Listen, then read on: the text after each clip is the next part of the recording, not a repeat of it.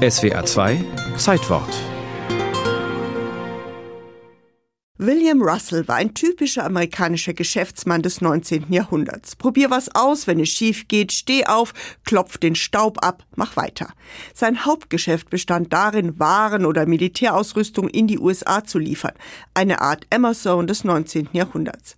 Als er von den ersten Goldfunden in Kalifornien hörte, zog er die richtigen Schlüsse. Menschen, Material und wichtige Briefe würden jetzt im Westen gebraucht. Im Januar schrieb er an seinen Sohn. Ich habe beschlossen, einen Pony Express nach Kalifornien einzurichten. Start ist der 3. April. Dauer des Rittes zehn Tage. Zehn Tage, das war ambitioniert. Die Postkutsche dauerte doppelt so lang, das Schiff Monate.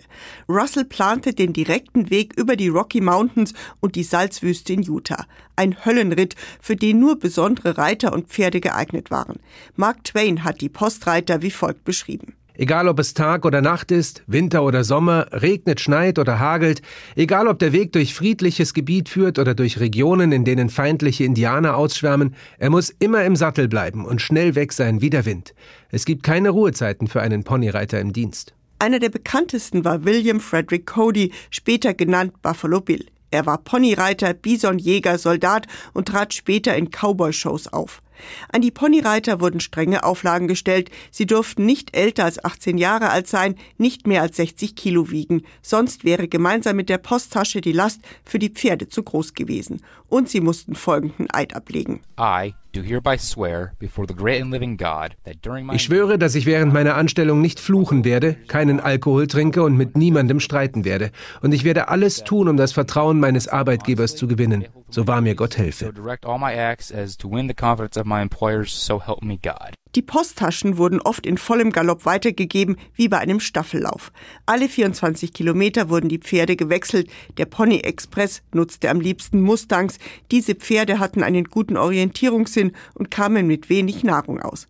Russell hatte entlang der 3200 Kilometer langen Strecke Versorgungsstationen eingerichtet. Dort erwarteten die Reiter die Ablöse, Essen, ein Bett und manchmal auch weibliche Begleitung.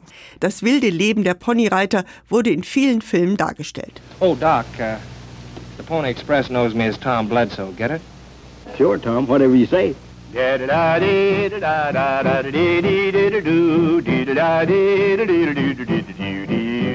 Kunden des Pony Express waren vor allem die Regierung, Geschäftsleute und Banken. Ein Standardbrief kostete damals 5 Dollar, das konnte sich eine einfache amerikanische Familie kaum leisten. 35.000 Briefe wurden per Pferd befördert, nur eine Sendung ging auf dem harten Ritt verloren. Und dennoch wurde der Pony Express wieder ein Verlustgeschäft für William Russell. Nach anderthalb Jahren war Schluss. Das Kabel ersetzte das Lasso, der Telegraph machte die Ponyreiter überflüssig. Nachrichten konnten fast in Echtzeit von Ost nach West verschickt werden. Denn die Ponyreiter waren nicht nur Postboten, sie waren 1860 eine Art stille Post, die die jungen Vereinigten Staaten mit Nachrichten aus dem ganzen Land versorgten. Damit trugen sie dazu bei, dass das Land weiter zusammenwuchs. Ein Ponyreiter verbreitete zum Beispiel die Nachricht von den Schüssen auf Fort Sumter im April 1861, ein Jahr nachdem der Pony Express seinen Betrieb aufgenommen hatte.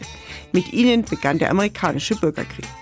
William Russell hat sein Pony Express tief in die roten Zahlen geritten. Er versuchte noch sein Glück mit Goldminen, scheiterte wieder und starb mit 60 Jahren.